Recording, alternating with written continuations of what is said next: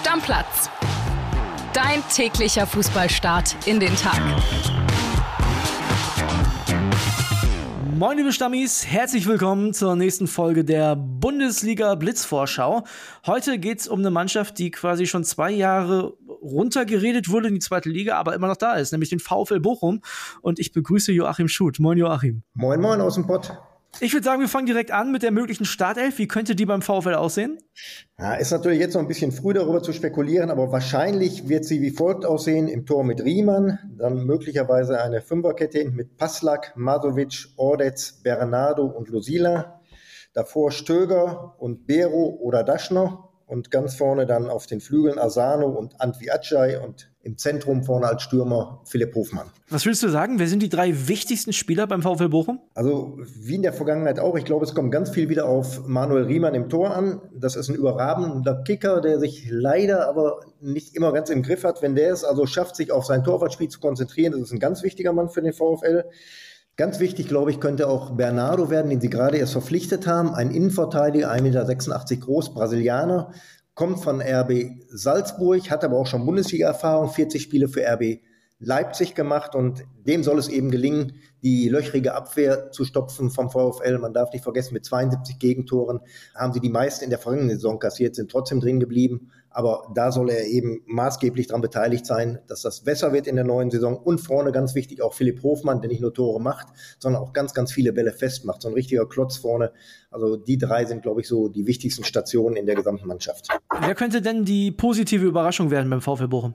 Naja, ich setze noch ein bisschen auf Lukas Daschner, der von St. Pauli gekommen ist, ein offensiver Mittelfeldspieler, ein kreativer Mittelfeldspieler. Genau das hat dem Bochumern auch so ein bisschen gefehlt. Die kommen über den Kampf, über den Einsatzwillen, aber spielerisch war es auch in den letzten beiden Bundesliga-Jahren nicht großartig, sondern es war wirklich eine kämpferische Leistung. Wenn es ihm gelingen sollte, auch ein bisschen spielerischen Touch noch mit reinzubringen. Also ich glaube, er könnte die Überraschung werden. Und negativ, wie sieht es da aus? Wer hat da Überraschungspotenzial? Ja, ob das so eine richtige Überraschung ist, weiß ich nicht, aber das ist Gerrit Holtmann, der vor zwei Jahren unter Thomas Reis in Bochum ja noch zum Ruhrpott-Messi wurde. Ich weiß nicht, wir erinnern uns ja wahrscheinlich alle an sein, sein Tor, wo er gleich sieben Gegenspieler ausgespielt hat und, und dann abgeschlossen hat. Der findet unter Thomas Letsch gar nicht mehr statt, hat also in der vergangenen Saison kaum gespielt, seinen Marktwert halbiert und möchte unbedingt weg. Aber wenn der nicht wegkommt, hast du natürlich jemanden, der latent unzufrieden ist und, und der dann wirklich die negative Überraschung werden kann. Was wäre in Bochum der Best Case? Ich glaube einfach mal, wenn die Bochumer aus den letzten beiden Jahren gelernt haben, selbstbewusster zu sein, aufzutreten und die Erfahrung aus den zwei Bundesliga-Jahren mitzunehmen, dass sie dann eine gute Chance haben, wieder drin zu bleiben, gerade auch im Vergleich mit Mannschaften wie Darmstadt oder Heidenheim, die jetzt erstmals seit langem wieder in der Bundesliga oder überhaupt zum ersten Mal da spielen. Also ich glaube, diese Erfahrung, sie müssten eigentlich eine breite Brust haben, um zu sagen, nach zwei Jahren Bundesliga, die wir doch relativ gut drin geblieben sind, sind wir jetzt eigentlich angekommen in der Liga. Und das wäre eigentlich für mich der Best Case, dass sie eben so selbstbewusst auftreten, wie es sich für einen gestandenen Erstligisten gehört.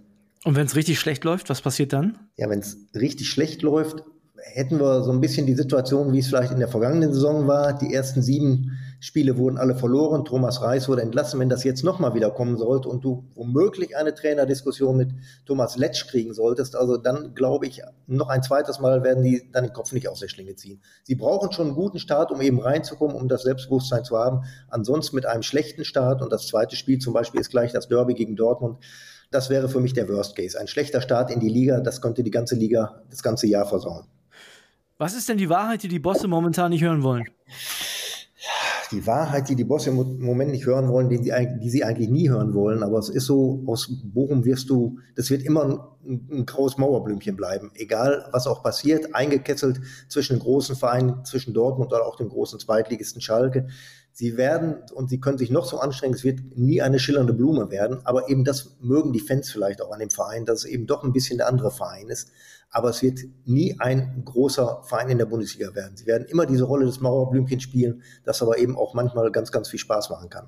Also auf der Bochumer Königsallee finden auch in Zukunft keine Modenschauen statt, meinst du? Genau da, wo die Sonne verstaubt, tief im Westen, da ist Bochum. Ich bin gespannt, ob du eine Spielerfrau für uns hast, der die Stammis auf Insta folgen sollten. Oh, da muss ich euch leider auch enttäuschen. Sicherlich haben auch die Bochumer viele nette oder tolle Spielerfrauen, aber die sind alle auf diesen sozialen Medien gar nicht so sehr unterwegs. Die einzige, die es war, das war Laura von Torra, die Ehefrau von Simon Zoller, aber da ist ja nun seit letzten Herbst Schluss. Die beiden gehen getrennte Wege und der Simon hat eine nette neue Freundin.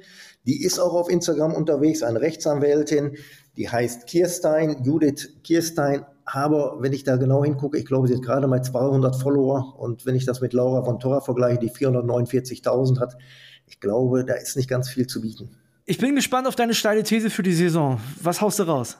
Meine steile These für die Saison bezieht sich eigentlich mehr auf die Region. Ich behaupte einfach mal, dass der VfL Bochum im Vergleich mit Borussia Dortmund genau wie im letzten Jahr nicht schlechter abschneidet, sondern beide Spiele nicht verliert und damit die große Überraschung wird im Pott und vielleicht auch die heimliche Nummer eins. Denn Dortmund traut man es zu, dass sie beide Spiele gewinnen, werden sie nicht tun. Sie werden vielleicht zweimal unentschieden oder sogar einmal verlieren. Schalke ist zweite Liga. Also meine These ist, Bochum ist nach dieser Saison zumindest in diesem Vergleich die Nummer 1 im Pott. Oh, das gefällt mir. Das ist schön steil. Das finde ich richtig gut. Jetzt bin ich noch gespannt, wenn die gegen die Dortmunder schon ein paar Punkte holen, wo landet denn der VfL Bochum am Ende der Saison? Also wenn alle meine Thesen so ein bisschen passen, die ich, die ich mir erhoffe und erwünsche, dass sie wirklich selbstbewusster auftreten und dass sie auch zeigen, dass sie Erstligist sind, werden sie in diesem Jahr Zwölfter werden, nachdem sie im ersten Jahr 13. waren, vergangene Saison 14. Sie müssen sich weiterentwickelt haben, sie müssen einen Schritt vorankommen. Ich setze auf Platz 12. Joachim, ich danke dir. Das war eine sehr, sehr spannende Bundesliga-Blitzvorschau. Ich bin auf deine steile These sehr, sehr gespannt, ob äh, Bochum tatsächlich die heimliche Nummer 1 im Pott wird. Das war der VfL Bochum. Morgen geht's weiter mit Werder Bremen, dem deutschen Meister von 1965, 88, 93 und 2004. Na, wisst ihr Bescheid. Deckel drauf. Ciao, ciao. Stammplatz. Dein täglicher Fußballstart in den Tag.